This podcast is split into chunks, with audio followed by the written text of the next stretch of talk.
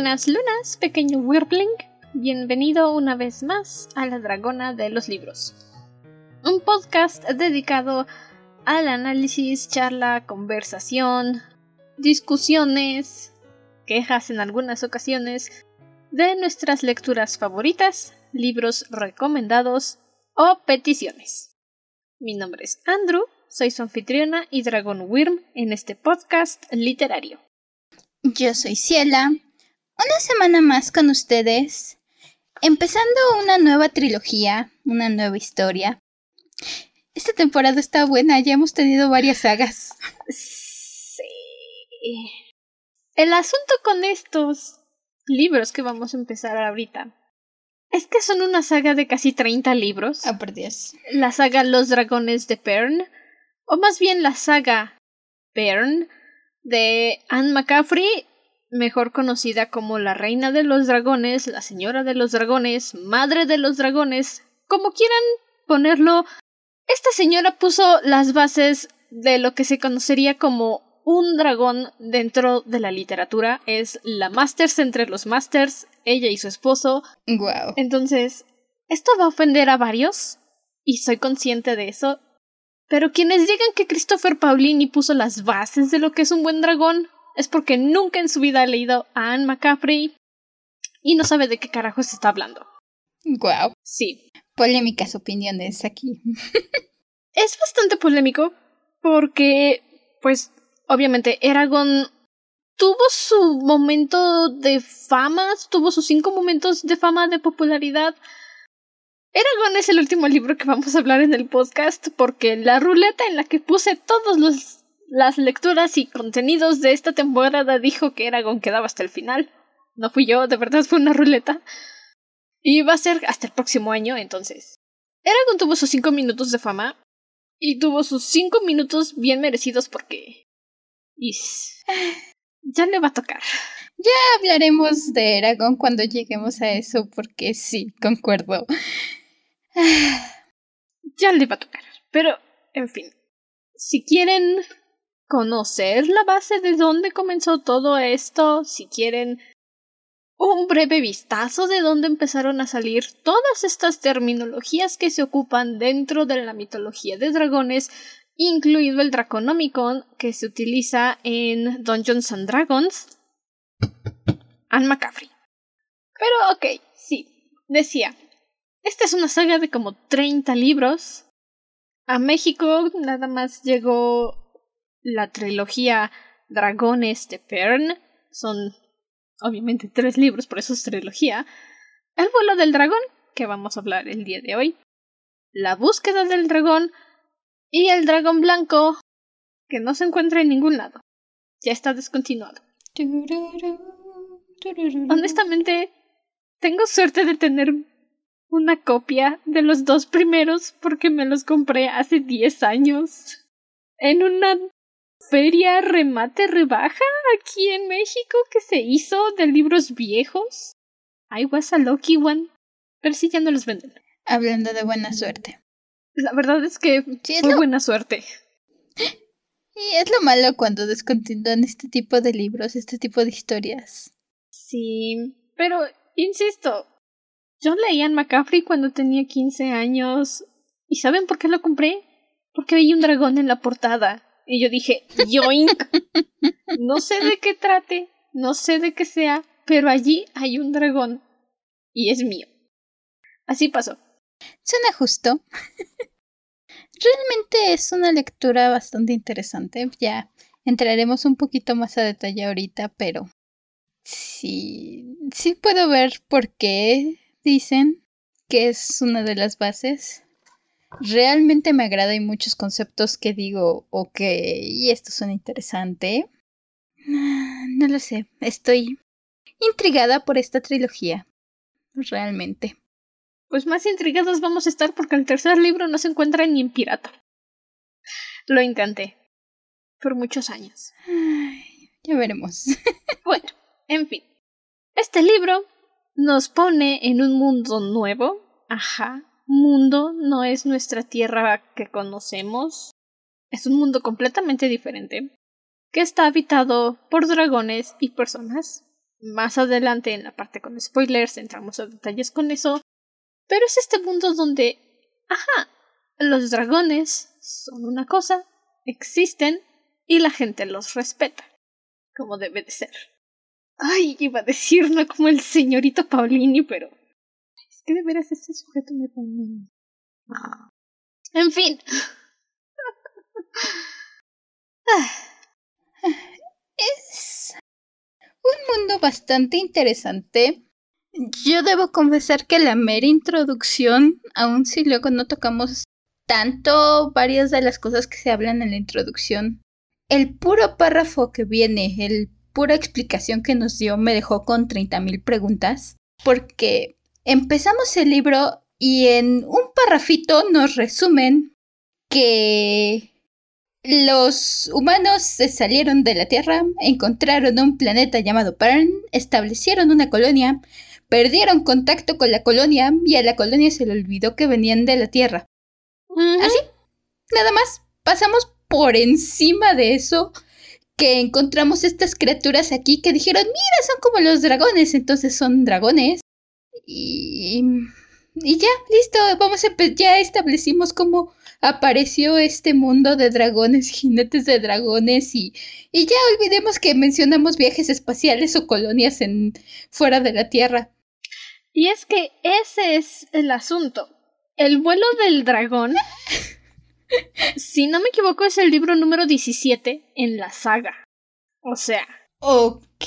Tenemos el primer primer libro que seguramente solo está disponible en amazon.com, no .com.mx, en inglés y te va a salir como en tres mil dólares, seguramente es así de viejo, que nos cuenta cómo fue que llegó la primera nave de la Tierra a este planeta, que ni siquiera su nombre es, es Pern, fueron los colonizadores los que le pusieron Pern, en realidad se llama Rukbat, está en el sector Sagitario.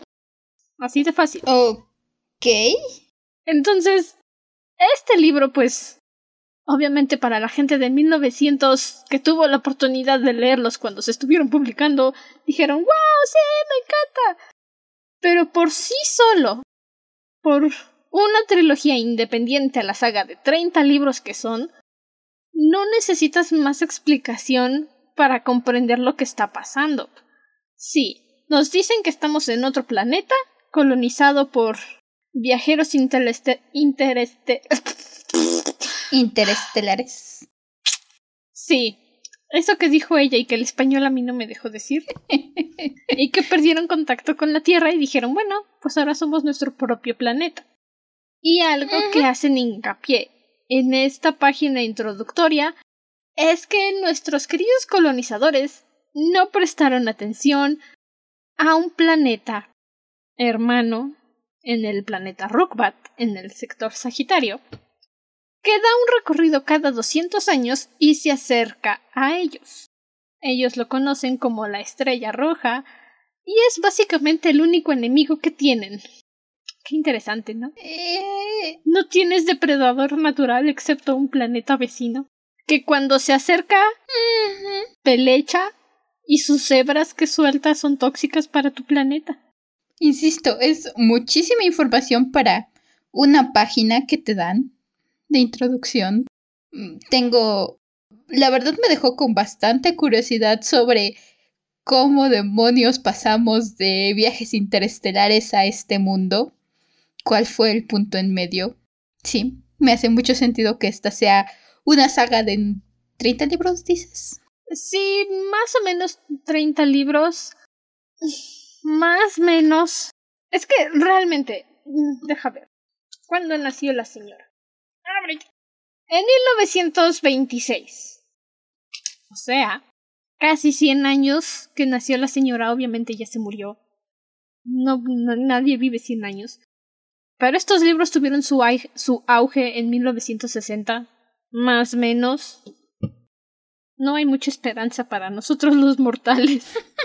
de poder saber qué pasó. Ajá, aquí está.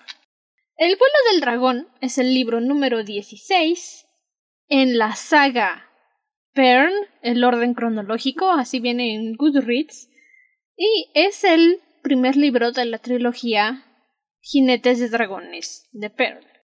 Y son 53 libros. Soy una mentirosa. Según el señor Goodreads, a quien le creo todo. Porque nunca me ha mentido. Es un mundo bastante vasto. La cosa es que lo estuvo escribiendo en conjunto con su esposo durante muchos años. Entonces sí. Se nota que es de esos mundos que tienen 30.000 ideas, 30.000 cosas. Yo debo confesar, la primera parte de este libro me costó trabajo leerla porque es de esas historias, y sí, considerando que es el 17 en el orden cronológico, es de esas historias donde te botan en medio de todo. No toman más que este parrafito para hablarte un poco de los orígenes. Pero primer capítulo, primeros dos capítulos ya te están introduciendo como 30 conceptos diferentes. Y no es que nos detengamos a explicar muy a fondo los conceptos, no es que nos detengamos y te digan, ah, mira, esto es un wern, y entonces esto sirve para esto. Ah, y este es un tipo de guardián. Y este, no. Simplemente nos dicen, ah, es que estamos, aquí hay un wern, aquí hay un eso, aquí hay un otro. Y entonces pasó esto y esto y esto. Y yo de primer momento dije, ¿qué? A ver, ¿qué es esto? ¿Qué es aquello? No entiendo nada. También no se recomienda mucho como empezar a leer a Anne McCaffrey si no tienes conocimiento previo. Hasta que ahorita que lo estás diciendo se me acaba de ocurrir esa idea. Digo, yo ya estaba familiarizada con varios conceptos, porque, insisto, no es que de la noche a la mañana haya dicho, oye, los dragones se escuchan interesantes. Es una obsesión que llevo cargando por 25 años. Entonces, lo único que a mí sí me sacó de mi zona de confort cuando empecé a leer el libro fue la mención de los fuertes. Los nombres era como de. Pero, ¿por qué? ¿Y a quién le importa? O sea, yo estoy aquí por los dragones. Pero sí, conceptos como el Weir, el Wer Guardián, los Weir, todo esos eran conceptos familiares para mí, entonces era como de voy leyendo, bla bla bla, el guardián, ah, claro. Es una subespecie, no tan evolucionada y no tan inteligente como el dragón. Nice. Pero eso puede ser porque yo soy una obsesiva. Y yo no tenía idea de muchos de estos conceptos. También muchos nombres, los nombres que empiezan con where, con win, con... Y no solo de los dragones, las especies, sino también de, de este lugar donde se reúnen, que es... El Weir. Weir. Perdonarán que me haga un poco bolas con los nombres, porque los identifico en la lectura, porque cada uno se escribe diferente, pero a la hora de pronunciarlos mi cabeza los pronunciaba todos exactamente igual. Where, when, entonces, me perdonarán si me hago bolas con los nombres este capítulo. Este y los tres que nos siguen. Ajá. Sí. Estás perdonada. Pero sí. Ya creo que donde empecé a agarrar ritmo, porque de hecho esto lo estamos grabando un día después de lo programado, porque me confié. Dije, son 200 páginas, las leo rápido. Y luego tuve que... Son 200 paginitas. ¿Y saben qué? Ni siquiera es una tipografía tan chiquita. No. Según mis clases y mis años que estudié diseño gráfico, son 16 puntos. Es básicamente para que un niño lo pueda leer. Y yo lo leía en dos horas. Pero tal vez es porque ya me lo sé de memoria. Mi problema fue principalmente la primera parte, un cachito de la primera mitad de la segunda también, que me pasó algo que ya me había pasado con la materia oscura, tuve que parar y regresar e intentar volver a leer porque justamente tanto concepto que te meten, no entendía yo qué estaba pasando, me estaba costando mucho trabajo terminar de ponerme de un lado o identificarme bien con algunos de los personajes porque los personajes están defendiendo sus ideales Y yo como lectora me quedaba como, no entiendo nada. Entiendo que esto es importante para ti. No sé si decir si tienes razón o no, porque no entiendo de dónde viene. No entiendo los conceptos. Te sacan un lugar y otro lugar y otro lugar, un concepto, otro concepto. Entonces, eso es lo que me costó avanzar la primera parte. Tuve que detenerme y volver a leerla con más calmita. Ya después, cuando ya fui captando más todos los conceptos, todas las partes, todo este mundo, fue donde ya empecé a agarrar más rápido la lectura y donde ya me empezó a emocionar más, porque ya estaba entendiendo, ah, ok, entonces esto es por esto, esto significa esto, ah, ya estoy entendiendo hacia dónde van los tiros. Pero sí, como dices, no tener un conocimiento previo, la verdad es que sí me, me sacó de onda. Sí, creo que puedo entender esa parte y tampoco es como que sea como muchos de esos libros modernos en los que hasta atrás ponen un eh, glosario. Hay un mapita, nada más. No me critique mi mapita que es hermoso. Es muy bonito mapa. No, no estoy criticando, me gustó el mapa. Me gusta que no es tan obvio como con los dragonets, como con alas de fuego. Óigame, su Pero de dragón estaba preciosa, no le digan nada a mis dragonets. Digo, a mí me encantó ese, pero me gusta que ese también le puedes medio hallar la forma de dragón a este mundo. Claro, claro. O sea, es que, es que honestamente, si vas a escribir un libro de dragones en un mundo nuevo y no vas a aprovechar para que tu isla, si volteas la cabeza un poquito y entrecierras los ojos así como que haces lo visco y parezca un dragón, estás haciéndolo mal. Si tu isla no parece un dragón así como que mirándolo desde lejos, estás haciendo un muy mal trabajo. ¿Cuál era el punto entonces? ¿Cuál es el punto de escribir una historia de dragones? Si la tierra en donde estás narrando todo no parece un dragón mismo. Es que ¿cuál es el punto? Concuerdo. Sí, concuerdo conmigo. Pero algo estabas diciendo, te interrumpí. Ah, no, eso básicamente no. Ah, bueno. los términos y que sí, como dices, no nos dan un glosario. Simplemente nos botan en medio de la historia y nos van presentando varios de los conceptos, varios de los lugares, a los personajes. Entonces, sí, la verdad es que seré honesta, la primera parte de la historia no la disfruté tanto, pero en cuanto avanzamos un poquito más, la segunda parte es donde empecé a entrar en calor, la tercera y la cuarta las disfruté muchísimo. Y bueno, la primera parte también está muy enfocada en resolver este conflicto personal de nuestra protagonista, entonces sí puedo entender por qué en algún punto dirías, es que, pues es que esta quien es, ¿verdad? Ni en su pueblo la pelan. Y no, la verdad es que ni en su pueblo la pelan. Literalmente. Ah.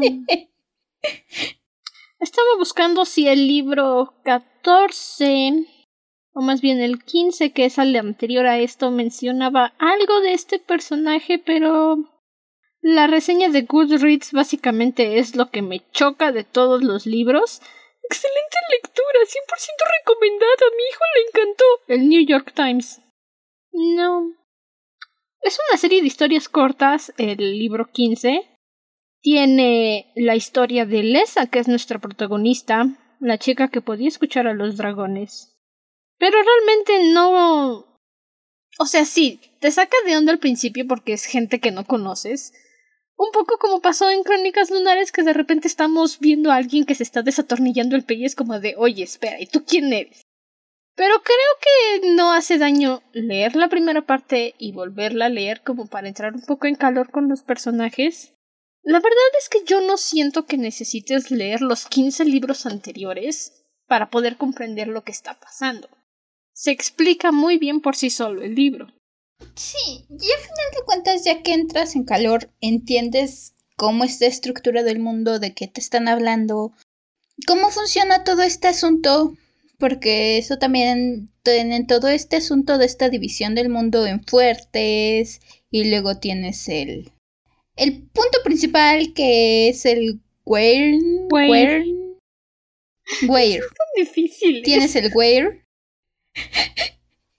no es que estén tan difíciles, es que hay como tres o cuatro nombres que se escriben muy similar, entonces. es cierto. Todo. Uno es el where, el otro es el where guardián. Y no hay más que se escriban similares. Uno es W-E-Y-R y el otro es W-H-E-R. ¿Dónde está la similitud? Puedo ver la. Veo las diferencias Español, español, español. Ayúdame, por favor, necesito hablar español. No, no, no te escapes. Quédate conmigo, español. Podemos continuar. Espero. Pero sí. Hay muchos gües. Estoy como con Idun con las. Aquí hay son muchos güey. Es que somos titanes. Shim. Ah, tienen sus fuertes, tienen el Wern, tienen... Weir. Tienen el Weir. Te hablan de los maestros artesanos, de los señores de los fuertes, toda esta estructura política. Te hablan de la dama, te hablan de la búsqueda. Y entonces es un... Más que de los personajes, porque sí, Estoy más acostumbrada a que te voten con los personajes y te dejen encontrar y conocerlos en medio de la historia o empezando sus circunstancias y dices, ah, ¿tú quién eres? Ah, ok, ya te capté.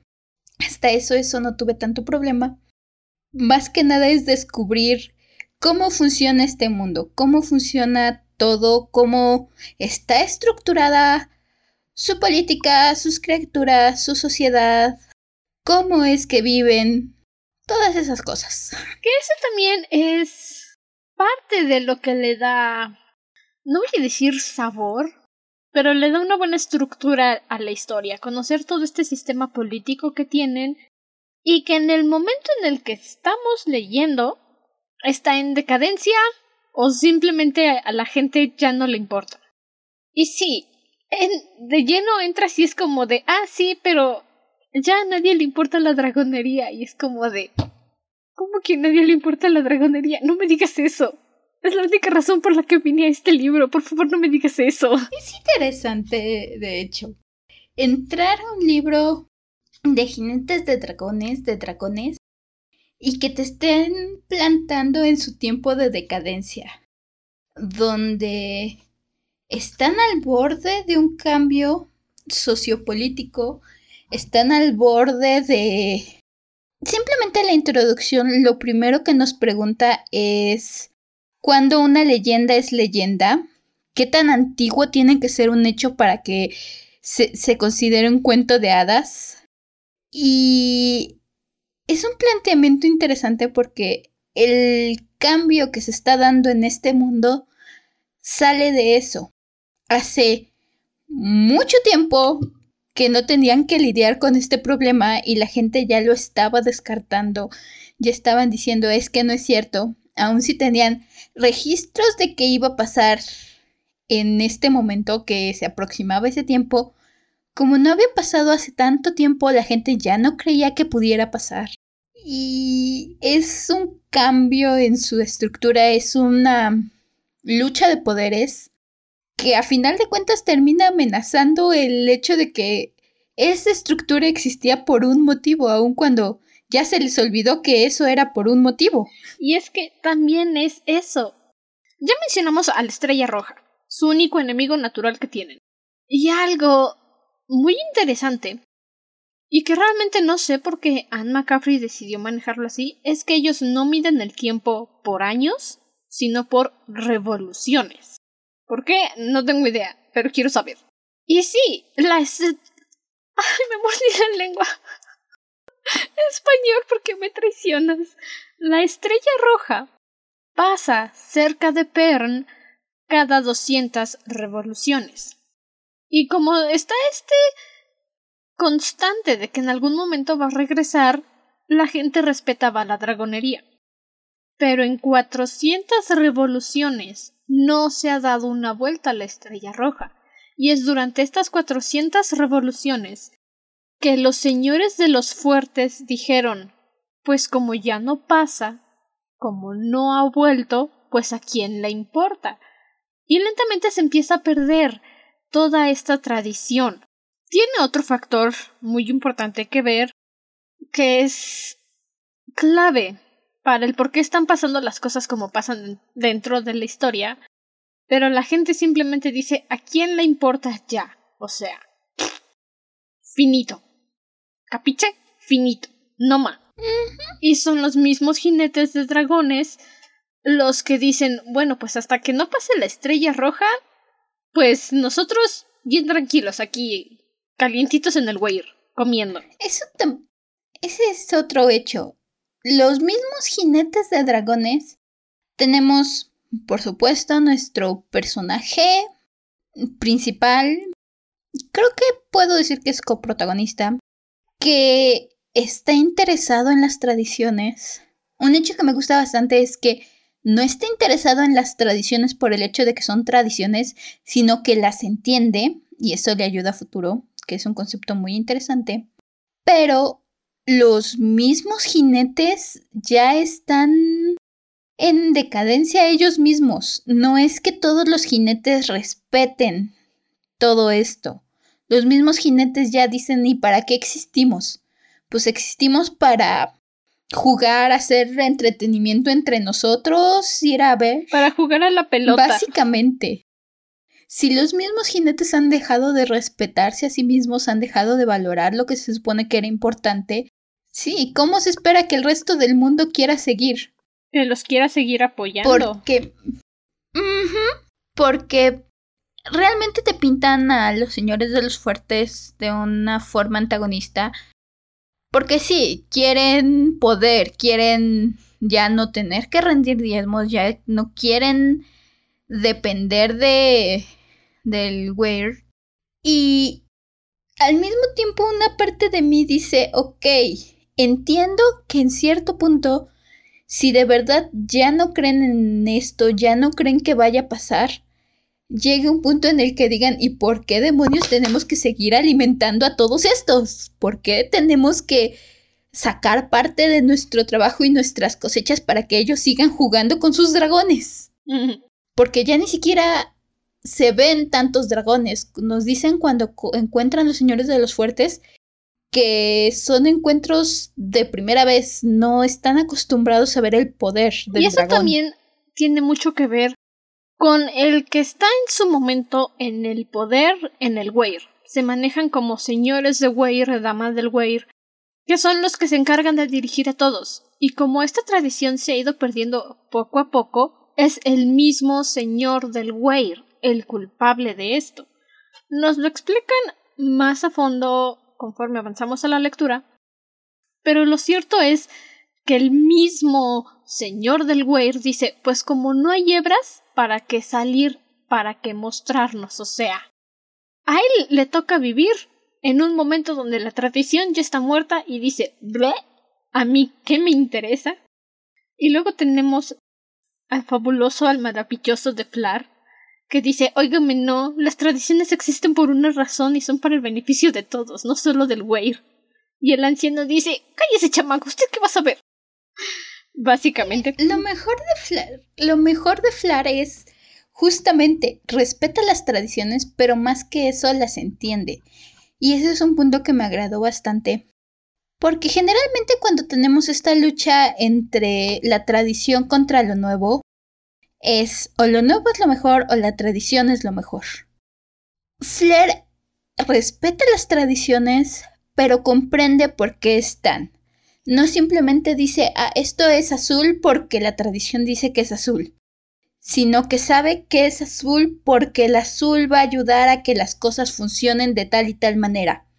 Y entonces está dispuesto a hacer ciertas adaptaciones alrededor del azul porque entiende el trasfondo, no solo repite tradiciones como Merolico.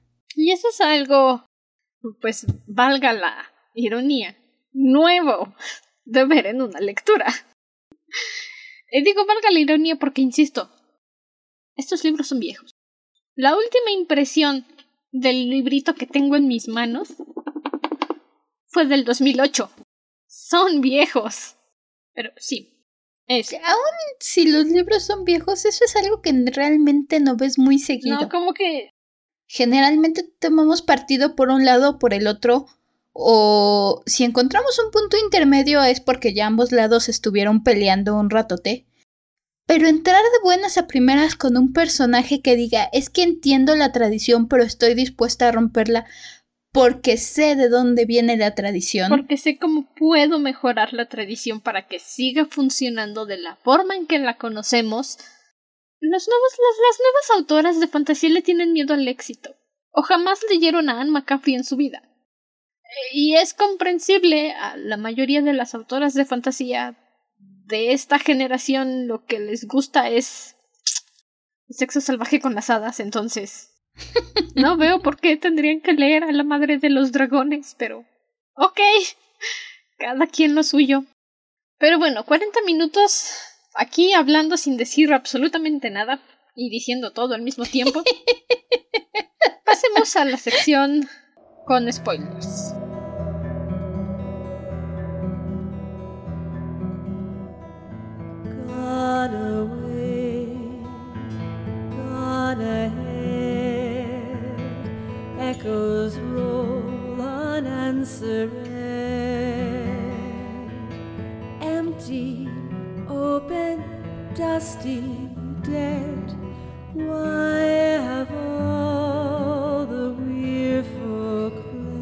Y como mencionamos, Perm es un planeta. Su nombre real es Rookpat y está ubicado en el sector Sagitario. ¿Por qué eligieron ese nombre? No tengo idea. Pero la forma en la que llegamos aquí es con la introducción de Lesa, nuestra protagonista, la chica que puede hablar con todos los dragones, y aunque no nos lo dicen directamente, podemos notar que Lesa no es como otras chicas. Ay, perdón, tenía que. tenía que hacerlo. Es una muy buena descripción. Y la verdad es que se Tenía que hacerlo porque duerme en la guarida del Wer guardián. El Wer no es precisamente un dragón como tal, carece del nivel de inteligencia que posee un dragón y no tiene la misma capacidad de magia que un dragón, pero se le considera cercano a los dragones por sus características físicas. Y este Wer Guardián estaba encargado de proteger el fuerte de Ruaza, que es donde vive Lesa.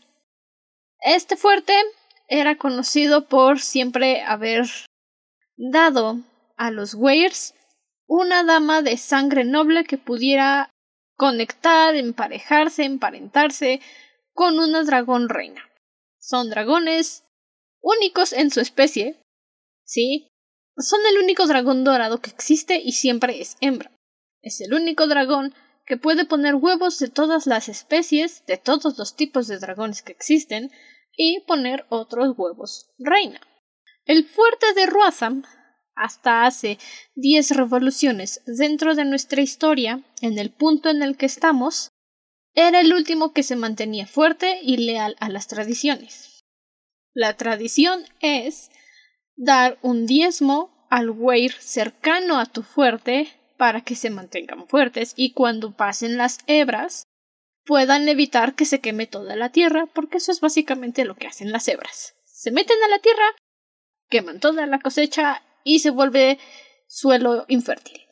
Hace diez revoluciones, vamos a llamarle China el Conquistador, llegó y dijo me gusta tu casa, me la llevo, y atacó el fuerte de Ruaza. Más tarde comprendemos cómo fue que tuvo éxito, o se hace una suposición de por qué tuvo éxito, porque el fuerte de Ruaza era conocido por sus grandes guerreros, por ser impenetrable, básicamente era Basingse. Y lo derrotaron en una noche. De regreso al tiempo en el que estamos ahorita, Lesa despierta en la guarida del Wer Guardián porque se siente a salvo con él. No la culpo, yo también me sentiría a salvo del Wer Guardián. y el Wer le tiene mucho cariño a Lesa, en parte porque es la última sobreviviente de la sangre noble de Ruaza. Y porque ella siempre habla con él, le entiende, puede escucharlo, a diferencia de muchos jinetes de dragones, en realidad. Ya di toda la introducción. Puedes hablar. Interrumpo mi monólogo, lo siento. Conocemos. Lisa despierta de una pesadilla. Tenemos este breve momento con ella donde se para y está preguntándose por qué tiene una... ¿De dónde viene esta sensación de angustia que tiene? ¿Qué es lo que está pasando? Es como dice Andrew, no nos toma mucho averiguar que justamente Lesa no es como las otras chicas. Realmente Lesa me desespera a ratos, lo voy a confesar de una vez. Es que no es como otras chicas. Lesa y ve... Ajá. No juzgo mucho todo esto porque sí, por el año en que está escrito el libro, realmente no era tan... digamos, no estaba todo este movimiento, toda esta insistencia, es que yo no soy como las otras chicas que se da últimamente, así que se la paso. Pero sí hay ratos donde a mí también me dan ganas de agitar a Lesa, que no le faltan su buena dosis de agitadas. Nada más porque mi Flar es un nombre de valores, sino estoy segura, segurísima de que le hubiera volteado la cara con un buen bofetón. En más de una ocasión. Y sé que se contiene, lo veo, lo veo en sus ojos. Se contiene de decirle, ya cállate, Lesa, por favor. Por amor a los dragones, contrólate. Ay, es que la cosa con Lesa es que es nuestro personaje impulsivo que no le parece que le digan qué hacer, que está segura de que ella tiene todas las respuestas aun cuando no las tenga.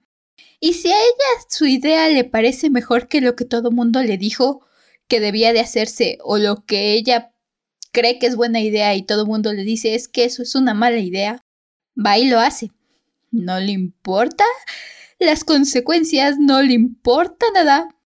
Tiene su orgullo de Boku, Debemos decir que les es bastante arrogante.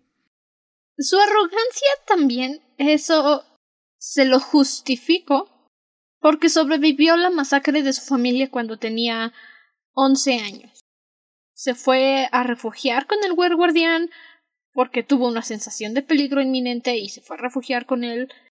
Entonces, sí, esta arrogancia la carga todo el libro, todo el libro, porque está empeñada en volver a traerle honor a su familia, en volver a traer honor al fuerte de Roaza.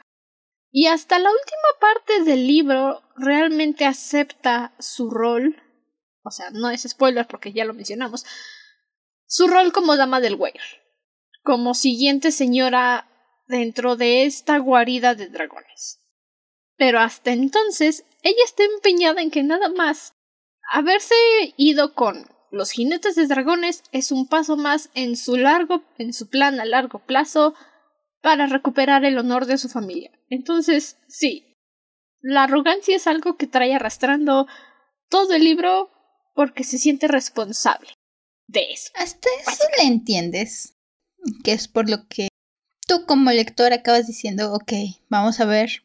El hecho de que sí un par de veces sus ideas logran tener resultados positivos. ¿Entiendes por qué toma los riesgos? No quita que cada vez que Flair llegue a... que Flair llegue a darle su buena agitada y a decirle qué te pasa, no te pongas del lado de Flair porque siempre te pones del lado de Flair. ¿Qué te pasa? Cálmate, Lesa. Le bajas dos rayitas a tu estrés. Por favor. Mira, deberías de estar agradecida de que Flar te eligió, así que le bajas, ¿ok? Le bajas. Y con todo la verdad es que también se le respeta. Lo primero que conocemos de Lesa es toda esta fachada que pone, toda esta forma de autoprotección, esta manera en que ha pasado desapercibida, porque no es solo que se haya ido a esconder a la guarida del Guardián sino que ha logrado hacerse tan chiquita, tan invisible, que ha pasado desapercibida a simple vista. Esa es la forma en la que se ha salvado, esa es la forma en que no la, han, agarrado como máquina productora de bebés como a otras damas de raza. No la han matado, no la han hecho nada. Sigue viva, sigue planeando. Y la verdad, sí, tengo mis problemas con lo que hace, pero mis respetos con todos los planes que ya tenía listos para poder rescatar su, raza, su ciudad, su fuerte, para poder volver a raza fuera del control de... De China el Conquistador. De este conquistador. Sí. Del señor Fax. China el Conquistador. Porque al final se La verdad es que respeto a Lesa por su previsión en todos estos planes. Aun cuando, cuando llega el calor del momento, hace lo que se le ocurre. Ve una oportunidad, dice ahora es cuando y decide seguir adelante. Y su oportunidad que ve es manipular la situación entre China el Conquistador y Flar para que China el Conquistador desafíe a Flar a un duelo. Y el honor de los jinetes es desafías a un jinete es duelo a muerte. Lesa se las ingenia, ve una oportunidad porque la esposa de China el Conquistador está por dar a luz otro bebé que seguramente iba a nacer muerto o ella iba a morir en el parto, lo que fuera que fuese. Y entonces China el Conquistador dice, si el niño es varón y vive, pues yo doy mi brazo a torcer y que él sea el nuevo dueño. Pero si es varón y está muerto, pues... pues nos agarramos a y a ver quién sale victorioso. Y les acompaña a la esposa de China el Conquistador a dar a luz usa sus poderes mágicos de sangre noble de Ruaza para maltratarla psicológicamente de manera inconsciente porque quiere que el bebé se muera. Y bueno, la señora se muere antes de poder dar a luz, pero las demás señoras del fuerte saben qué hacer y básicamente le sacan el bebé a fuerza. Y Lesa dice, ay, ya se murió. Bueno, en fin, y va corriendo y les dice al señor del fuerte y a Flar que el bebé nació varón, pero se murió. Y entonces se empiezan a pelear, básicamente. Y Lesa dice, sí, ya gané, ya se va a morir. Ahorita que se muera voy a decirles a todos que yo soy Lesa de Ruaza y reclamo el fuerte como mío. Simón. Le sale el tiro por la culata porque resulta que el bebé nació vivo. Y Flar siente su despliegue de poder, que tampoco explican muy bien qué es esto, pero yo me imagino que es una conexión mística con los dragones que tienen. No lo sé. La aproximación más cercana que se me ocurre. Y siéntanse libres de corregirme si estoy mal, porque tampoco sé mucho de Star Wars, pero me recordó a la fuerza de Star Wars, lo poco que sé de la fuerza en que Lesa si se concentra puede hacer que la gente haga ciertas cosas que ella quiere que hagan. No funciona así la fuerza y para empezar los Jedi hacen eso pero tienen que hacer un movimiento de manita enfrente de sus caras. Lesa hace algo porque incluso nos dicen que cuando quiere echar a perder el paquete desde el principio, cuando se entera de que va a ir Flar y el resto de los jinetes de dragón, y entonces hace que al cocinero se le queme el pan y le eche demasiada sal y que la carne quede sobrecocida de un lado y cruda del otro. Y hace sus despropicios en la cocina y manipula los ánimos de la gente. Entonces. Sí veo por qué piensas que es como la fuerza, pero insisto, la fuerza no funciona así. Yo vi las políticas en el espacio y la fuerza no funciona así. Ok. Pero sí entiendo por qué pensarías que es como The Force is with you. Es la aproximación que se me ocurrió. Sí, no sé mucho de Star Wars, así que muy bien puedo estar equivocada. O estoy equivocada, como dices. No manejan así la fuerza. Pero algo pues. así es el poder de Lesa. No es como. O sea, es que sí puedes manipular a otros, pero técnicamente está mal que lo hagas, entonces. Sí, pero no. En fin. Flargan el duelo, Lesa se va corriendo porque algo más tiene que hacer y es cuando Flar le encuentra y su hermano, su hermanastro le dice que, bro, al final el bebé sí está vivo, lo mataste para nada, pero ok. Y es cuando Flar dice, aguanta, Me manipularon. No puede ser. Para hacer el cuento corto, Flar encuentra a Lesa, le dice tú tienes un gran poder, seguramente eres la última de la sangre ruazana, te vienes conmigo al Weir y ella dice Nel, me quedo aquí en mi fuerte y entonces le dice el bebé vive así que técnicamente no es tuyo y Lesa dice no puede ser, maldita sea, tengo que matar a un bebé. y es cuando Flar le dice en lugar de querer quedarte con este trozo de tierra que no sirve para nada, vente al Weir, conéctate con la siguiente dragona reina que va a nacer y haz más de tu vida. Y durante todo el libro, Lesa está con que no, quiero mi fuerte de regreso. a todo esto, Flair, también sabemos un poquito de él intercalado con Lesa, están realizando una búsqueda con B mayúscula, y es así como sabes que es un concepto importante. Y básicamente están revisando, preguntando viendo a todas las mujeres que se encuentren de todos los fuertes, porque justamente están buscando a una candidata. Eso es algo que te explican más a fondo hasta después, hasta que Flair le dice a Lesa, oye, vente y te unes a la dragona y pasa esto, esto y esto. De primer momento solo te dicen, es que estamos en búsqueda, y antes las búsquedas eran más respetadas. ¿Y qué es lo que hacemos en la búsqueda? Ah, pues tráiganme a todas las mujeres de del fuerte, todas las mujeres de la región y las vamos analizando una por una para ver quién es candidata. ¿Candidata para qué? ¿Quién sabe en ese momento? Sí, la cosa es que en el Weir, pues por alguna extraña razón, que no entiendo por qué, no nacen mujeres. I mean, los jinetes se casan, sí, ok, eso es un concepto, y sus esposas se van a vivir con ellos al Weir. Y nunca nacen mujeres, es como de, ok, sí, bueno, aprecio tu excusa para hacer una búsqueda y que vayan a buscar damas nobles en los fuertes para que sean las siguientes damas del Weir, pero ok, sí. Chido tu concepto de no nacen mujeres en el Weir. Realmente nunca entramos mucho a detalle en cómo funciona todo eso, pero. No, pero. Se... Pero es que se puede asumir, porque ahí está la mamá de Flar. La mamá de Flar vive en el Weir. Es una de las cocineras. Entonces sabes que los jinetes cuando se casan van con sus parejas a vivir al Weir.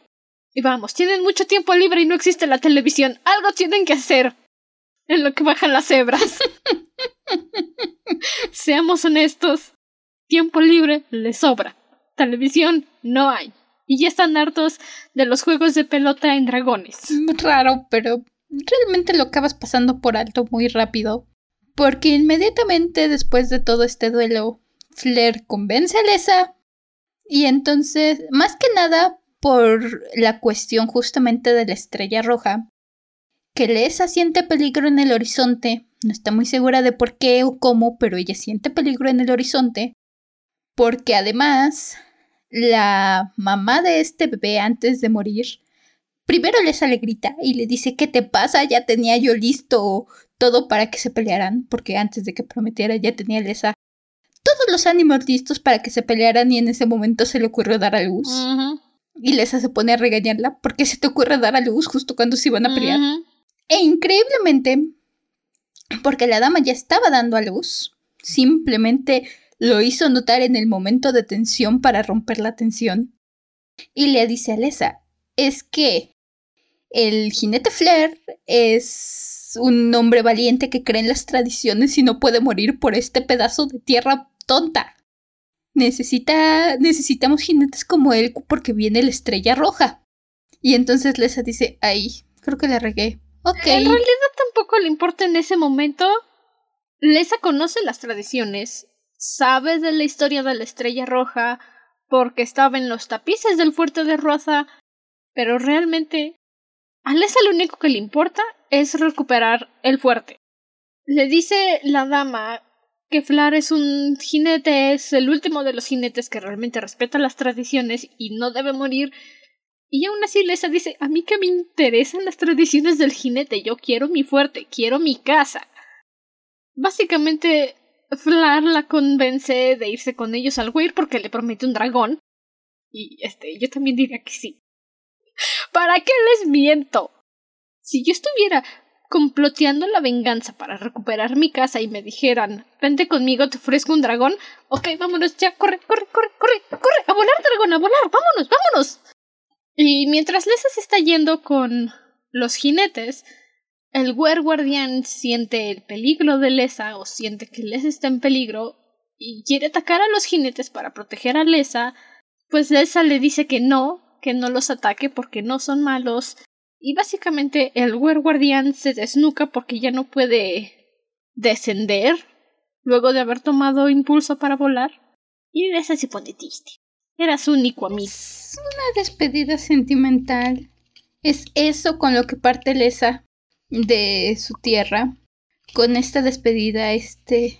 Tiene un momento muy tierno porque. De hecho, le quita el collar que, con que lo tenían encadenado se lo arranca y lo avienta. Y los otros dragones hacen este sonidito que es su manera de honrar cuando muere un dragón. Lo cual, considerando que el Wer Guardian era menos por debajo de los dragones, es. Es un momento lindo, solemne.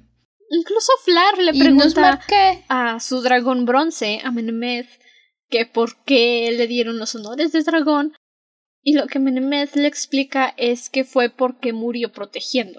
No murió simplemente por decir, ay, pues adiós a la vida cruel, sino que lo hizo por proteger a Lesa. Y al recibir la orden de Lesa no atacar, el Wer decidió sacrificar su vida antes que seguir atacando. Y es algo muy bonito, y lo voy a repetir toda mi existencia, es lo que simboliza dragón. No es nada de lo que dicen los cuentos de hadas que ay no, el dragón avaricioso que se robó a la princesa. La princesa no tenía nada que andar haciendo en esa cueva, ¿ok? A los dragones no les interesan los humanos, saben feo. Son puro pellejo y hueso. Y es muy bonito, como dice Ciela. Es un momento muy solemne en el que le conceden un honor de muerte de dragón al guardián al haberse sacrificado así por salvar a Lesa. Con eso nos despedimos un rato del fuerte de Lesa. Entramos un nuevo concepto al Inter, que es, lo veo yo básicamente como agujeros de gusano, que te permiten moverte. Básicamente lo que son. Por el... Son básicamente los dragones pueden entrar por agujeros de gusano para trasladarse en un segundo de un lado a otro. Ni siquiera se me hace un concepto tan descabellado que de verdad sean agujeros de gusano en primer lugar, por lo que descubrimos más adelante. Y en segundo lugar, porque estamos hablando de que este mundo en un tiempo tuvo viajes interestelares, así que yo digo que son agujeros de gusano y seguiré diciendo que son agujeros de gusano. Es el concepto de un agujero de gusano, pero no vas a estar escribiendo entraron al agujero de gusano durante 348 páginas, entonces, Inter. Corto, breve, interesante. Rápido, concepto nuevo. Ajá. Llegamos al. Siempre se me olvida su nombre. ¿En qué wire estamos? realmente al principio solo nos dicen el wire y el wire y el wire. Ya está, creo que casi al final es donde nos dicen que es el wire de. Tiene que ser el wire de Fort porque es el que está más cerca, porque el de Chrome y todos los demás están abandonados. Y el de Venden está hasta santa la fregada. Estoy viendo mi mapita, no es que me lo sepa de memoria. Entonces, sí. Ajá, el Weir de Fort, sí, porque es el, eh, el Weir de Fort. Sí, es el Weir de Fort. Llegamos al Weir de Fort, donde está a punto de eclosionar el único huevo dorado que puso la dragona que está en el momento de la dama que tengo entendido era la segunda esposa del papá de Flar eso, eso es algo que todavía no termino de entender. Sé que su mamá es la señora de la cocina. Y su papá se murió, y entonces, como no había nadie que pudiera cubrir a la dragona dorada del momento, porque su papá, su dragón bronce fue el que cubrió la dragona, y Menemeth era muy joven para cubrirla en ese momento, Fue por eso que uno de los ancianos tomó cargo. Aún no entiendo qué es esa señora de Flar, porque no puede ser la mamá, la mamá de su hermano Fnor, porque si no, entonces él hubiera sido señor del Weir. Pero no puede ser señor del Weir porque es un dragón pinto. No sé, el punto es que la señora hizo súper mal su trabajo y su dragón estaba obesa como oruga y no podía ni volar ni caminar. Y en diez revoluciones no puso un solo huevo dorado. Hasta hoy. Y por eso estaban haciendo la búsqueda. Porque necesitaban una dama de sangre noble que pudiera conectar con el huevo dorado. Y todas las candidatas que llegaron dijeron ¡Ay, un dragón! ¡Wii! Y se fueron corriendo. Y Lesa fue la única que dijo Oye, qué interesante, un dragón están haciendo. Vamos a ver de cerca. Es uno de nuestros primeros ejemplos, y creo que es el más claro de Lesa no es como las otras mujeres. Lesa no es como otras chicas. Porque ella es única y diferente y en lugar de echarse a correr porque los dragoncitos están, hay varios dragoncitos que están haciendo y que están eligiendo jinetes, y en vez de echarse a correr cuando ve que los dragoncitos de repente le pasan por encima a los jinetes, los aplastan, los arañan, en lugar de echarse a correr cuando por fin nace el huevo dorado y se... Nunca nos confirman si sobreviven, pero nos dejan entender que tal vez no. Ah, no, sí. Todas sobreviven, pero... dos de las damas... Dos de las... Les pasa por encima. Es que el asunto aquí, y a lo mejor es por eso que tú te confundes, es que el dragón al eclosionar es ciego. Se tarda unos minutos en poder abrir los ojos, pero es ciego y tiene unas garritas chiquitas, largas pero afiladas. Y lo máximo que puede hacer con unas garras tan suaves en ese momento es rasguñarte, o sea, es como si tu gato se pusiera en modo salvaje y te arrebanara todo el brazo. No te lo va a arrancar y no te va a matar. Algo así pasa. Entonces, sobreviven todas, pero como son unas delicadas, pues están como de, ay, no puede ser, me voy a morir, me rasguño el dragón. Esa es la única que dice, uy, mira un bebé dragón, qué bonito, y se acerca a acariciar. Y es así como se hace la compañera de Ramadas. Ramadas, ¿qué Ramot. es eso? Ramot. De Ramot. Siento, me hueles con los nombres. Se hace la compañera de Ramot. Básicamente es una unión casi matrimonio. Se conecta con Ramos, se da cuenta que puede escucharla ahora perfectamente. Digo perfectamente porque Lesa de cualquier forma puede escuchar a cualquier dragón, pero ahora escucha con más claridad a Ramoth. Y básicamente Flar le dice Bien hecho, nena. Yo no hice nada, pero gracias. Bueno, la encontró, la trajo, la convenció. Solo le tuvo que ofrecer un dragón, pero Tiene su mérito, Flar. No se rindió y se quedó con la primera perso la primera dama más o menos decente que se encontró. Se fue a buscar a todos lados a ver a quién era la mejor candidata. que sí, porque él respeta las tradiciones, él sabe lo que tiene que buscar. Estoy dándonos el contexto de los otros jinetes. La verdad no me extrañaría que las otras candidatas hayan sido la primera opción medio decente que se encontró cada quien. Dijeron, ay, no quiero seguir buscando ya, vámonos, a fin, nadie se va a dar cuenta. Mm, Y es en este tiempo en lo que Ramos alcanza la edad madura de su primer celo, su primera reproducción, que es lo que he venido insistiendo desde que empezamos esta temporada. A los cinco años ya se les considera adultos hechos y derechos. Y sí, no me parece descabellado que Ramos en su primer año de vida, año y medio de vida, esté cerca de tener su primer celo. Porque vamos, los perros y los gatos son iguales. A los seis meses, naturalmente, ya están en edad de reproducirse y tienen su primer celo. No sé por qué la gente de repente dice con que, ay, no, es que tiene un año. Pues sí, compa, porque es un animal, no es un humano. En fin, los ancianos que han estado a cargo del Weir le enseñan sus tradiciones sosas y peleles a Lesa, diciéndole que eso es lo que tienen que hacer, así es como el Weir se va a mantener. Y Lesa, como no tiene energía para decir que no, porque de cualquier forma la van a regañar, básicamente dice sí, sí, lo que tú digas, seguro. ¿Por qué no? Ándale, pues. También Lesa descubre que es mejor nada más darles el avión, porque al principio hace muchas preguntas. Entre eso, una de sus mayores quejas o de sus mayores preguntas es que le dicen, no, es que las dragonas, las reinas no vuelan. Las reinas nada más vuelan para parearse. Y tú nada más eres la dama y tienes que verte bonita y estar ahí para que se aparee la reina, básicamente. Y Lesa dice, no, no quiero, ¿por qué? Pero ¿por qué si tienen alas, ¿por qué las dragonas no vuelan? ¿Por qué las reinas no vuelan? Tienen alas. Si no pudieran volar, entonces no tendrían alas. Pero pues como son los ancianos conservadores, sí, Lesa llega a la conclusión de que es mejor solo darles el avión. Y de cualquier forma, los ancianos lo único que le dicen y le repiten es no dejes que coma mucho, porque si no se va a poner gorda. Y vamos, Ramos es un dragón en crecimiento, déjenla tragar todo lo que quiera, tiene hambre. Quiero considerar que... Es como si le dijeras a tu chamaco de dos meses, no le dieras comida, si no le das comida se va a morir. Es básicamente eso. Deja que trague todo lo que quiere, es un dragón. Considerando lo que pasó con la dragona anterior, entiendo que sea su mayor preocupación.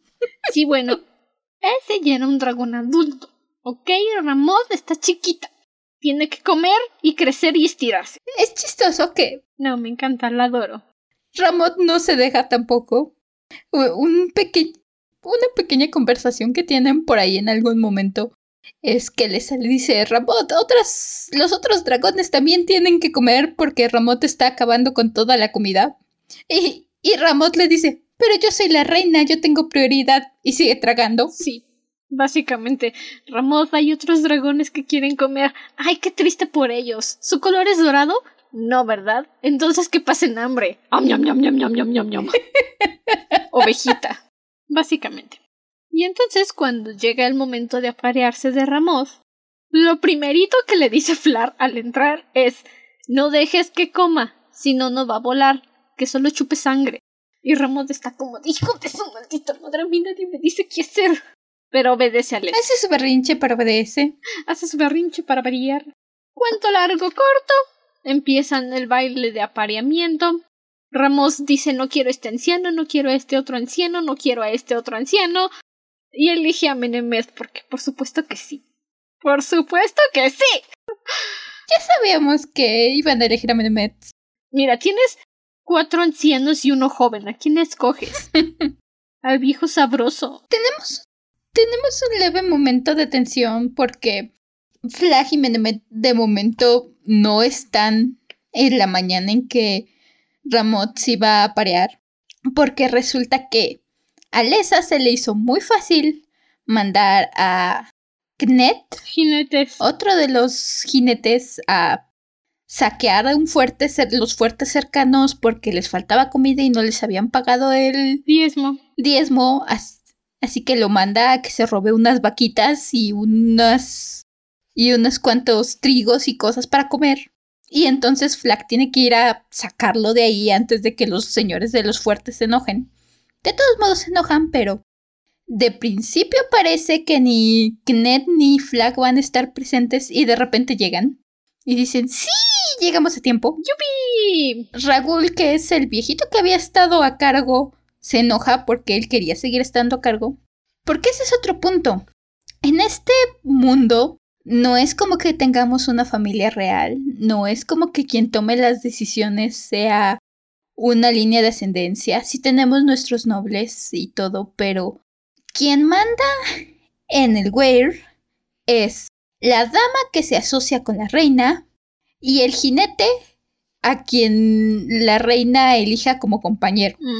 Básicamente esos son los que mandan, los que mandan los tiros, los que van a decir, esto va a funcionar así. El señor del Weir es el dragón de bronce que cubra primero a la reina. Básicamente. Y como la reina pasada era una pelele pasguata, pues sí, el primero que llegó se quedó.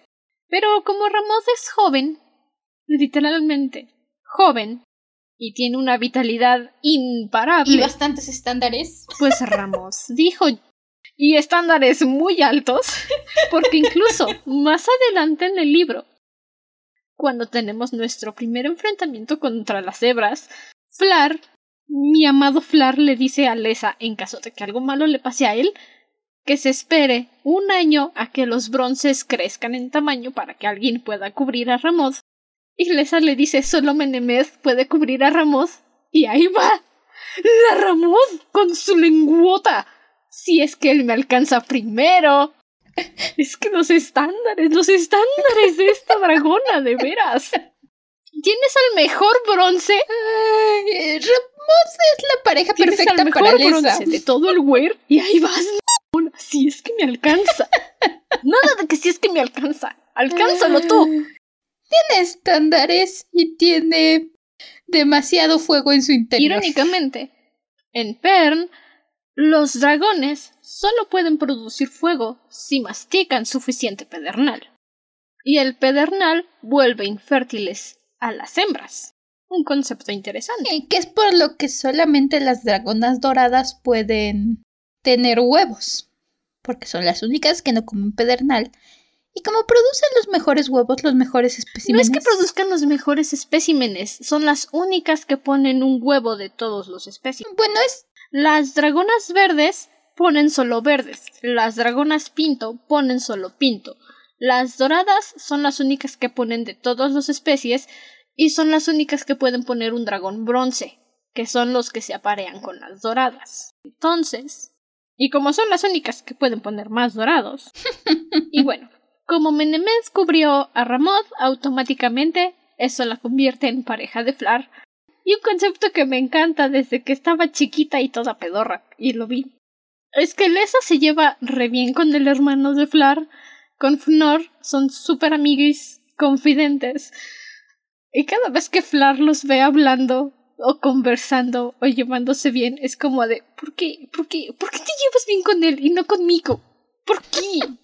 Yo me duermo contigo en la misma cama. ¿Por qué te llevas bien con él? Y les be like, bra. ¿En serio? ¿En serio? Déjame en paz. Lesa tienen una relación. Tres segundos se se adoran, son lo máximo del universo el uno para el otro, no pueden quitarse las manos de encima. Tres segundos después se están yendo al cuello el uno del otro, se están peleando, se están gritoneando. Otros tres segundos después Lisa hizo alguna tontería y Flag le está agitando como muñeca de trapo diciéndole ¿qué te pasa? En justificación de Lesa, antes de que Menemez cubriera a Ramón, Flar se la vivía acostándose con cualquier mujer que se encontraba en el Weir. No culpo a Lesa por sentirse insegura en esa relación. No culpo a Lesa porque en algún momento dice, bueno, ajá, ok, sí. Menemez cubrió a Ramón, pero eso no significa que Flar tenga que serme fiel. Y está enclavada con esa idea. Y Flar tampoco se esfuerza mucho para decirle que no. Él está muy enfocado en preparar a los dragones para la siguiente caída de las cebras, como para darse el tiempo de decirle a Lesa no pasa nada, ¿ok? Lo que fue, ya fue. tiene cosas más grandes por qué preocuparse que por que Lesa esté celosa. Y en respeto de Flar, tiene este momento donde conoce. Él conoce a Lesa, sabe cómo es. Y entonces sabe cuándo decir no, Lesa, no hagas tonterías. Y cuándo decir, a ver, te voy a enseñar cómo volar, te voy a enseñar cómo entrar al Inter. Porque yo sé que si yo no te enseño, de todos modos lo vas a ir a hacer y te vas a perder en el espacio y a ver a qué pasa contigo. Así que mejor te enseño. Eso, y también que Ramos amenaza a Menemez. O sea, es que ahí la relación es perfecta. Lesa quiere volar. Ramos quiere volar. Y Flar dice, ok, te voy a enseñar a volar porque sí, estoy en contra de que las reinas no vuelen, o sea, son dragonas, tienen alas, pueden volar. Y aparte va Menemez y le dice, que dice Ramos, que por favor les enseñes a volar hoy, porque si no, pobre de ti si me sacan a mí de mi cueva para dormir. Y entonces Flar tiene que decir, ok, va, les enseño a volar, si no, aquí este dragón me va a morder la pata. No de Davis, pero para decirle por tu culpa, no dormí en mi camita. Le agrega mucho eso a la relación. El hecho de que no es solamente Lesa y Flar es Lesa, Flar, Ramot y Menemet. Entonces, pues, las cuatro hacen muy buena química. Es lo que disfrutas ver a los cuatro juntos. El que Menemet la mitad del tiempo le diga a Flar, ya hazles caso, estoy con Lesa, o simplemente le dice, ah, Lesa va a hacer algo. Digo, por si te interesa saber. ¿Sabes? Lesa lleva quieta mucho tiempo. Ajá. Cosas malas pasan cuando Lesa se está quieta. Ajá. ¿Sabes en dónde está Lesa y Ramos ahorita? No puede ser que hicieron. Y Menemes be like, te estoy diciendo. Literal. Menemet está aquí por el show la mitad del tiempo.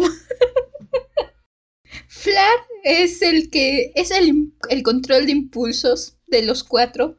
Es el que dice no podemos hacer esto. Y Menemet simplemente le encanta verlo sufrir. A Menemet le gusta ver el mundo arder, como todo buen dragón. Dice, ay, este humano tonto. Ah, vamos a ver qué hace después. Ay, qué tontito. Ya la otra vez. Ni modo. Ay, qué bueno tan tonto tengo yo. Al menos ya me entretuve. Porque por supuesto, Menemeth sabe que Lesa puede hablar con todos los dragones, y en más de una ocasión Lesa ha tenido conversaciones con Menemeth pidiéndole que le diga cosas a Flar. Y Flar no se da cuenta hasta el mero final, cuando están peleando con las cebras, porque su comentario es no tenemos a nadie en el Weir que pueda hablar con todos los dragones. Y Lesa dice yo puedo hacerlo. Y Flar be like ¿Que tú qué? ¿Por qué no me lo dijiste antes? No me preguntaste. Era importante. No me preguntaste. Y volteé a ver a Menemez. Tú sabías de esto, ¿verdad? Sí, porque no me dijiste nada. No me preguntaste. Si me hubieras preguntado, te hubiera respondido. Ay, pobrecito Flar. Lo maltratan. Después de esto, es donde, al menos para mí, se puso interesante la historia, se puso muchísimo más emocionante, porque es donde empezamos. Bueno, Lesa y Ramot descubren porque primero Flar y Menemet les enseñan a usar el Inter para desplazarse y como buen maestro primero les pone a hacer ejercicios chiquitos. Pásate de este punto a este punto cerquita y pasa por eso varias veces para que aprendas. Pero como Lesa y Ramot son Les y Ramot, dicen, no, ya me aburrí, ¿por qué tengo que seguir practicando los arpegios? Básicamente cuando puedo tocar toda una sinfonía estoy segura. Y dicen, pues, vámonos a la tierra de, Lesa. Lesa quiere ver... No tan ¿Eh? La verdad es que no es tan así que digan, pues no quiero practicar los arpegios, pero le dice. Les, les le comparte a Ramos el pensamiento de que quieren ver Ruaza. Ramos le pasa el pensamiento a Menemeth, que se lo pasa a Flar y dicen, ok, vamos a Ruaza para practicar saltos más largos. Y como tenía que visualizarse Ruaza en su mente para poder hacer el salto, Lesa visualiza el fuerte en el que ella creció, antes de que lo invadieran. Y ese es el pensamiento que le pasa a Ramos, y al mismo tiempo Ramos se lo comparte a Menemes para que sepan a dónde van a ir. Pero como Flar es un jinete experimentado, hace el salto bien, y lo que Lesa hace es que viaja diez revoluciones atrás en el tiempo, porque le compartió la imagen tan precisa a Ramos que fueron justo a ese día en el que invadieron el fuerte. El guardián ve a Lesa, ve a un jinete de dragones enfrente del fuerte, y lo que les asume es que como ella viajó al pasado, el guardián no dio alarma de que fuera a haber un ataque en el fuerte. Y el haber viajado al pasado fue lo que le dio a la pequeña Lesa la premonición de que algo malo iba a pasar y por eso se despertó y se fue a refugiar con el guardián. Ramos está asustada porque no sabe lo que le está pasando a Lesa y decide saltar de regreso a donde estaban. Y regresan y luego hacen el salto correcto a la ruaza del presente. Y claro, Flar está que le da un infarto porque no sabe a dónde se habían metido. Y Lesa ni siquiera sabe qué acaba de pasar. No es que haya dicho, ay, pues quiero ser rebelde ni nada. Estaban haciendo el salto correspondiente a la práctica. Pero ella lo visualizó tan bien que viajaron en el tiempo. Ya hasta que se calma le puede explicar a Flar lo que pasó, que fueron al pasado, que se vio a sí misma, que ella fue la que provocó que invadieran Ruaza. Flar intenta tranquilizar diciéndole que no, que seguramente Chin el Conquistador ya lo había planeado todo, y que aparte de todo, el Wer es un animal nocturno, y atacaron de mañana. No había forma de que el Wer guardián pudiera advertirle a su familia del peligro. Descubren esta habilidad que es lo que después se vuelve clave. Y es lo que a mí me hace veinte veces decir, ok, están tomando estos viajes en el tiempo demasiado a la ligera, pero bueno. Oye, tienen que detener una guerra, ¿sí? Fuera que fuera, las cosas se empiezan a poner bastante emocionantes porque lo que Flair venía diciendo que iba a pasar, pasa. Empiezan a llegar las hebras.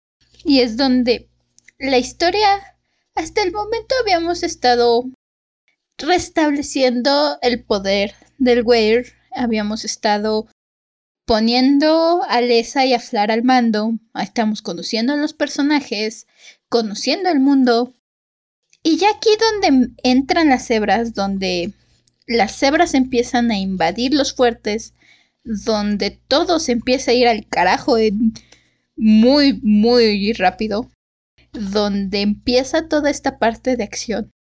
Y la verdad es donde a mí me empezó a agarrar muchísimo más el libro. Sí, puedo ver por qué. ya aquí empezamos a tener las peleas. Tenemos un problema porque no hay tantos jinetes de dragón, está la ventaja de que Les y Flar se han estado aventando todos los documentos antiguos del reino, se han estado aventando todas las sonatas, que es como tienen los registros ellos. Y entonces tienen una idea de qué va a pasar. Tienen incluso un mapita que les dice dónde van a atacar las cebras y a qué hora. Muy conveniente y al mismo tiempo muy lógico, dado que es un evento astrológico, por así decirlo, es cuando este planeta está en cierto punto donde empieza a atacar, así que tiene sentido que tenga un horario y una estructura. Y es donde ellos pueden empezar a intentar prever los ataques, a planear, necesitamos un escuadrón aquí a tal hora. Y por supuesto, donde empezamos a tener todas estas batallas aéreas donde se empiezan a lucir los jinetes no lo sé. Mm, me agradaron bastante esas Son buenas escenas de acción. Que le quitan esa sensación de, ay, pues librito de fantasía y aventuras mágicas con un dragón, tus patoaventuras de las mañanas. Y ya se siente más como un, como una historia de acción y aventura, no solamente un, mire, estamos aquí en este mundo y hay romance. Ya se empieza a dar un poco más de vida y también con estos ataques. Sí. Porque para este momento Ramos ya puso su primera camada. Tuvo 42 crías, preciosas, maravillosas, y tiene un dragón reina. Puso su primer dragón reina. Y lo que Flar dice, viendo que los viajes en el tiempo funcionan, es que dice, ah, pues mando a mi hermano diez revoluciones en el pasado que maduren las crías de Ramos y cuando vengan las cebras, pues ya tenemos 42 dragones extra, bueno, 41 dragones extra para enfrentarnos a las cebras. Claro, soy un genio. La verdad es que eso todavía digo yo. Ni está muy apresurado, muy deus ex machina, porque mientras ellos están planeando el FNOR del futuro y del pasado, valga la, valga la ironía, les está diciendo, oye, sí funciona lo del viaje, pero ¿qué crees? Es que aquí no nos funciona. Mejor mándame a este otro lado. Y luego regresa otra vez. Mira, fíjate, esta vez sí funcionó y las cosas están bien, pero es que esta tipa me la odio, me choca. Yo también te odio, Kilara. Fuck you, muérete. Y sí, todavía digo, ok, sí, está muy apresurado para 348 páginas. Todo este viaje en el tiempo sucede como en 12 páginas y es como de... Eh, hubiera preferido que no lo agregaran, pero... Eh, digo, para fines prácticos supongo que funciona. Es un concepto interesante. Sí, te lo meten demasiado rápido como para poder explorarlo a fondo, por poder explorarlo a gusto. Yo insisto, hubo muchos momentos en la lectura donde me quedaba pensando, ok, ¿y eso va a ser una paradoja? ¿Y eso en qué le afecta a Ultralord? Ajá, exacto.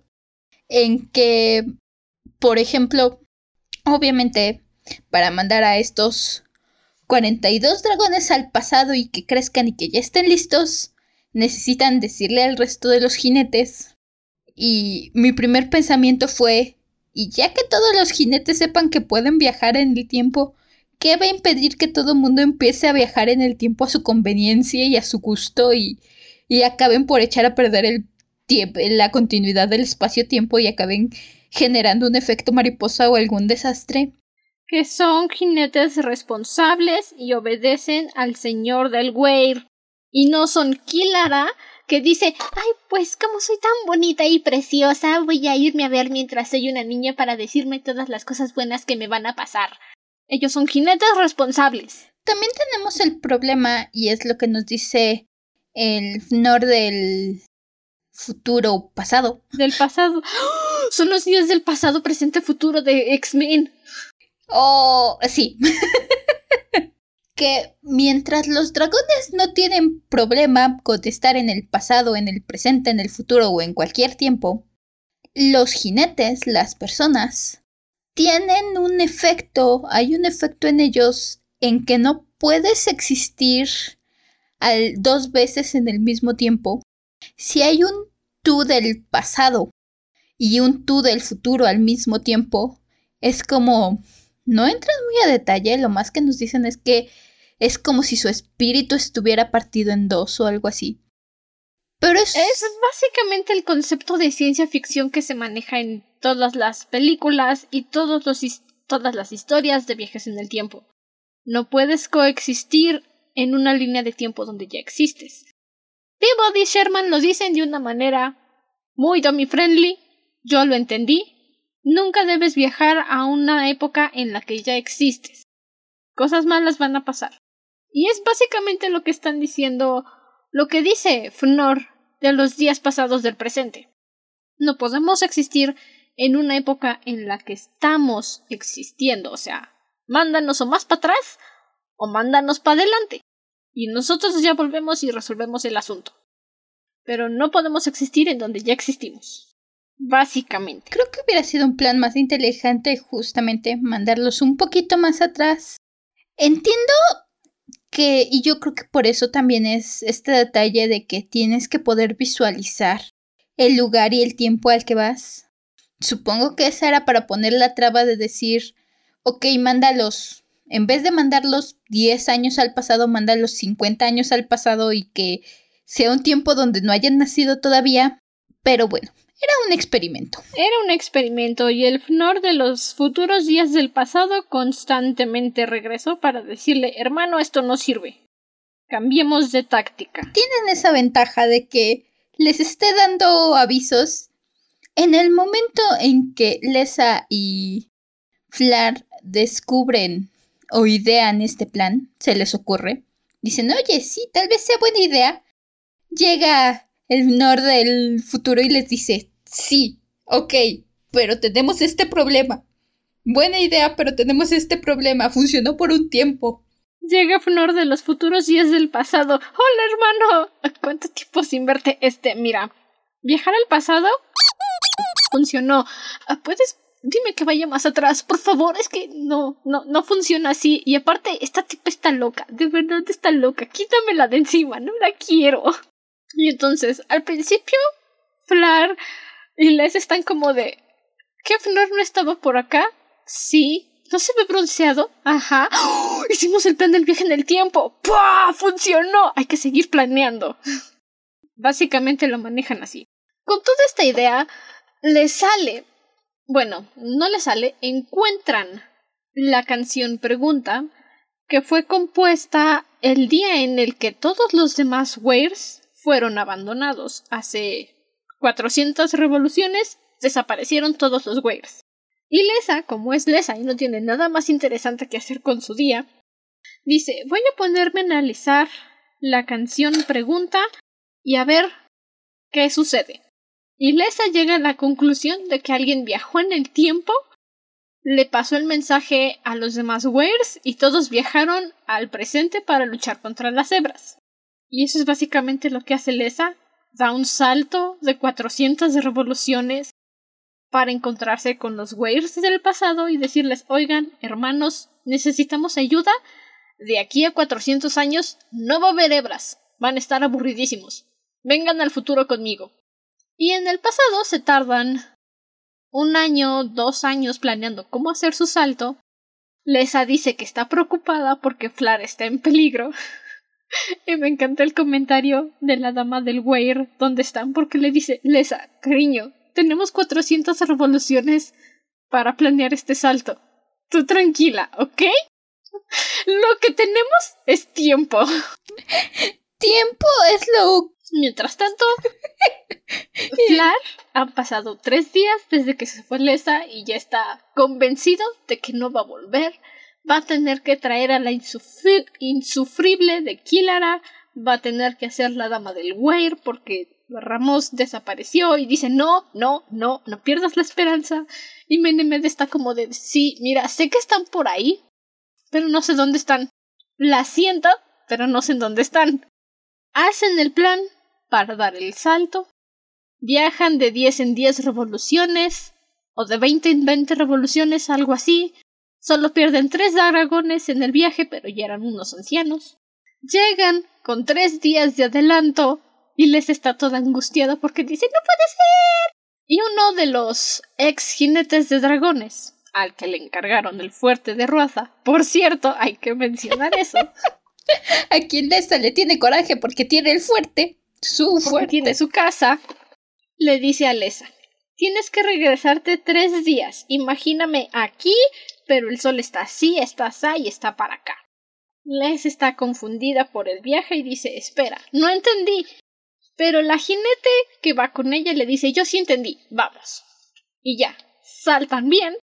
Ve a, a Flar, que ya estaba, que le daba un patatús de que Lesa no volvía. Y le dice, tengo 1300 dragones para luchar contra las hebras. Viaje al pasado. ¡Sorpresa!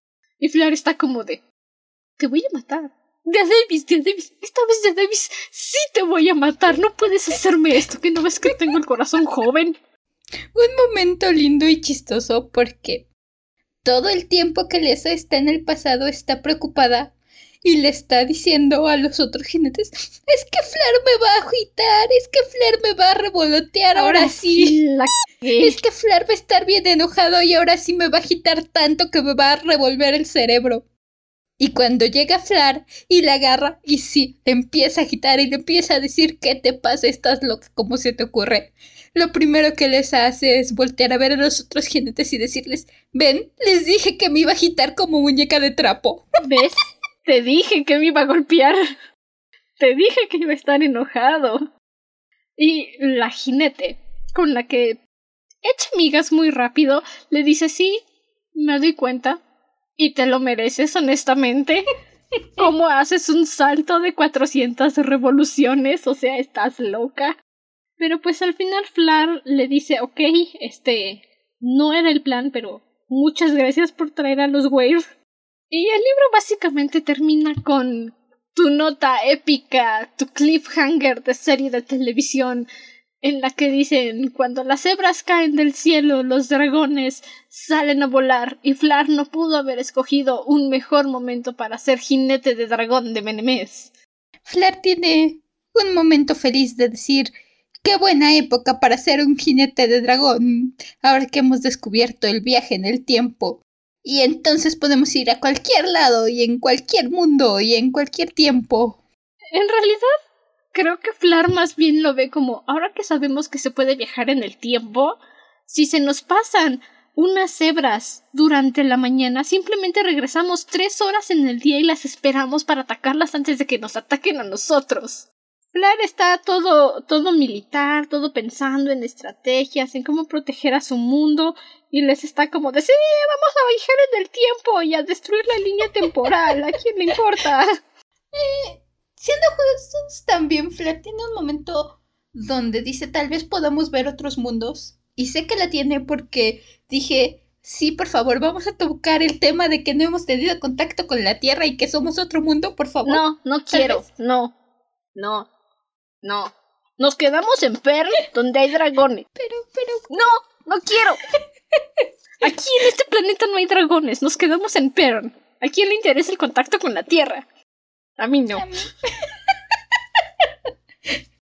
Es la receta perfecta para tener una mezcla entre ciencia ficción y fantasía.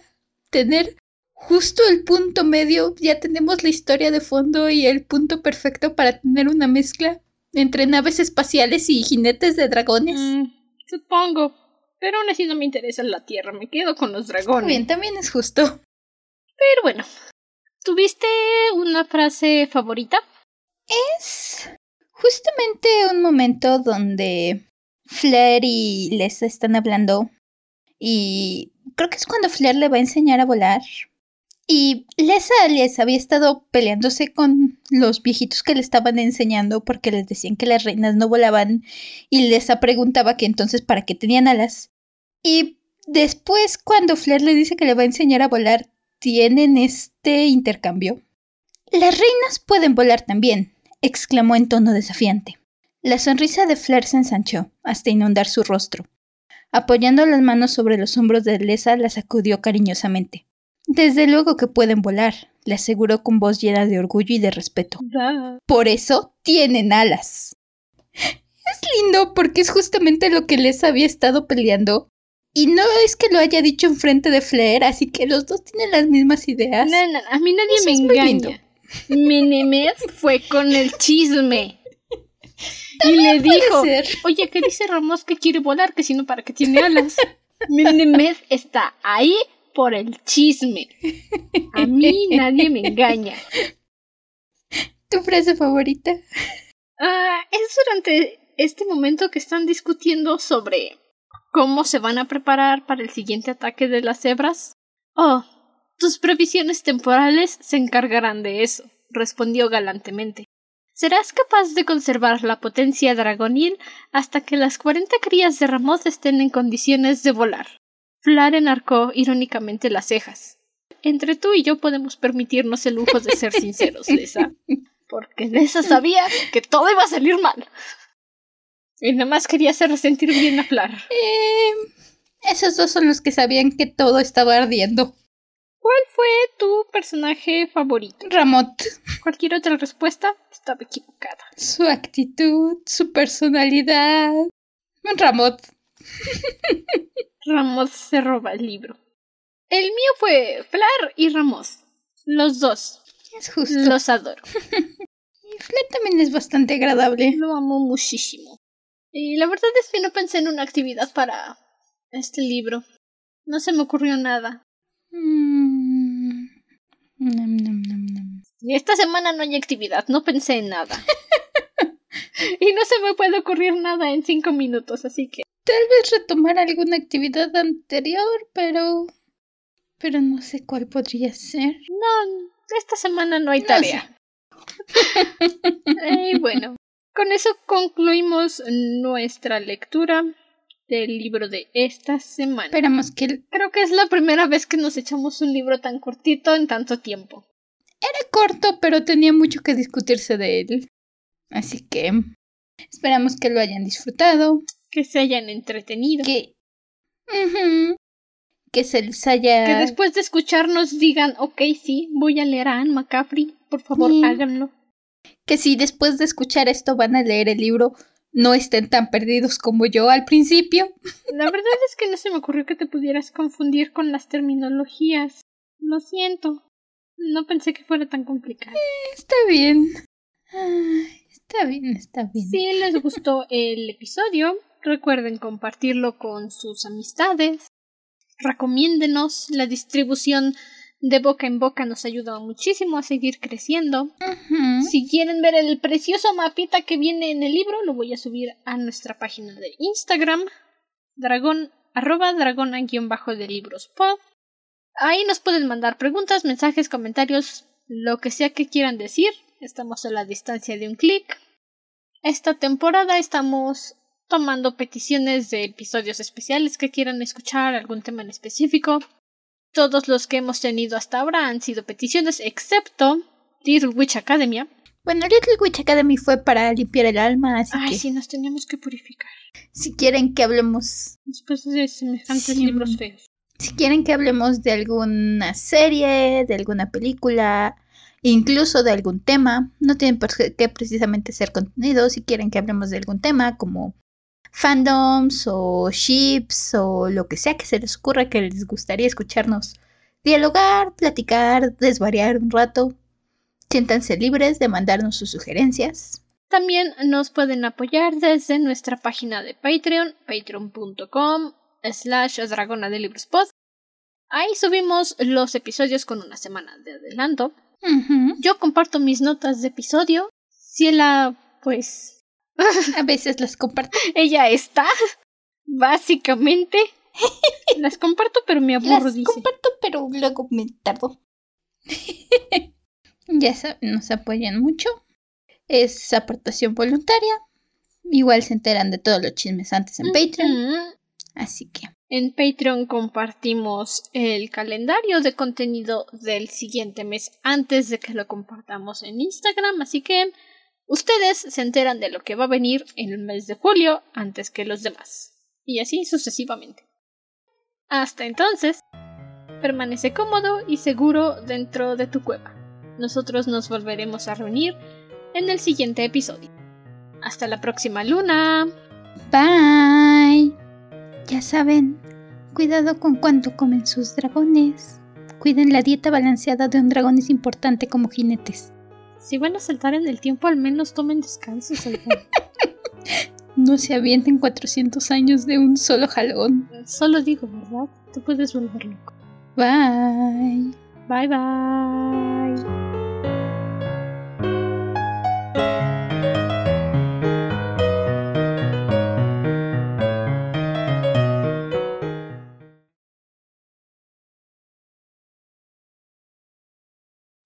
El nuevo diseño del logo del podcast es una ilustración de Satki Hirokun en Instagram.